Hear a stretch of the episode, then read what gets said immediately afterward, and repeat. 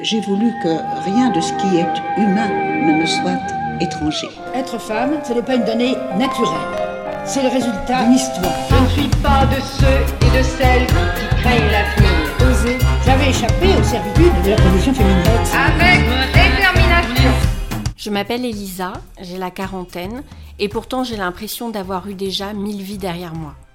Il y a 13 ans, j'ai fondé un blog et Dieu créa, dans lequel je me suis mise à partager mes moments de femme. Quelques années plus tard, j'ai commencé à recevoir des lettres de femmes qui me parlaient de leurs problèmes, qui commençaient toutes par Chère Elisa. Et j'ai réalisé qu'il y avait une universalité dans ces écueils que nous partagions toutes. J'ai eu envie de rendre ces lettres publiques en un sens, d'accorder de l'écoute à celles et puis ceux qui n'en avaient pas. Aujourd'hui, vous allez découvrir avec moi l'une de ces lettres. Chère Elisa, je ne pensais pas un jour t'écrire, mais en fait, pour tout dire, je ne sais pas à qui écrire. Je n'attends pas particulièrement de réponse à mon message. Tu croules sous les témoignages et je pense que le mien n'est sans doute pas prioritaire. J'ai couché sur le papier ce que je ressentais, sur une situation que je pense beaucoup d'entre nous vivent au quotidien. Je te livre mon témoignage tel quel. Merci des quelques instants que tu m'auras accordés.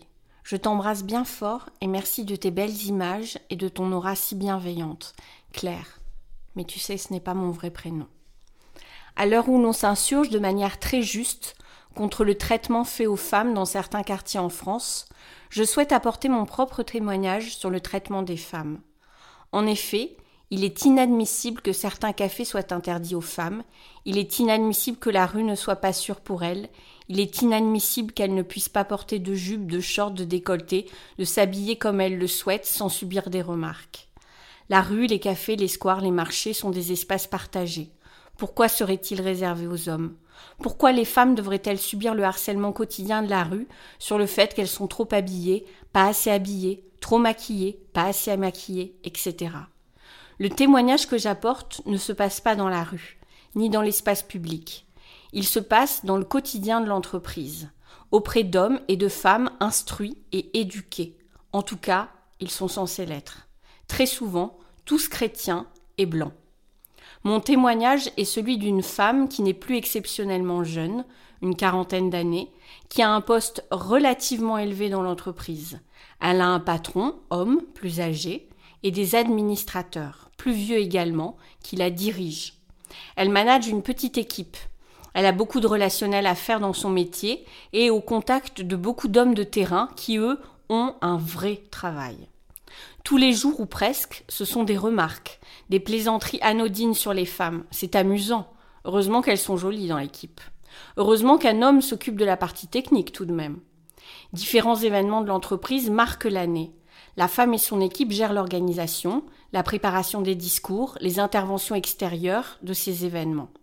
Voilà que cette femme, chose incroyable, met une robe pour l'un ou plusieurs de ces événements, une robe.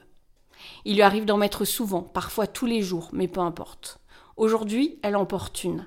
La robe est jolie, elle lui va bien, elle l'amincit. Concert de louanges sur la robe, et comme elle est belle dans sa robe. Quelque chose a-t-il changé dans sa vie pour qu'elle soit si resplendissante? Non? Alors, c'est que certainement ses relations avec le patron sont au beau fixe car c'est vrai qu'il y a de la complicité entre eux.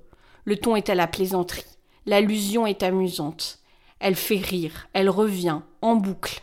Et à présent, c'est aussi avec les membres du conseil d'administration qu'il y a une relation. Comme c'est drôle, tout le monde rit, même elle, gênée, qui ne sait pas trop quoi dire, qui ne sait pas pourquoi, ni comment cela a dérapé.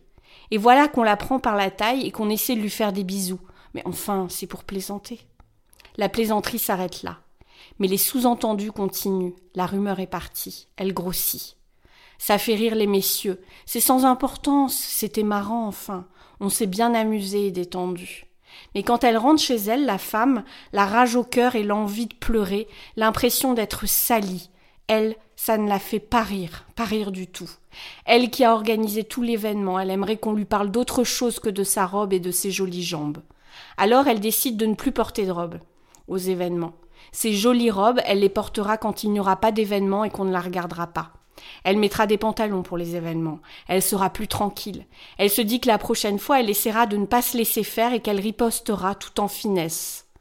mais elle sait au fond qu'il faudra encore et toujours qu'elles fassent semblant de trouver leurs blagues sexistes et leurs papouilles drôles.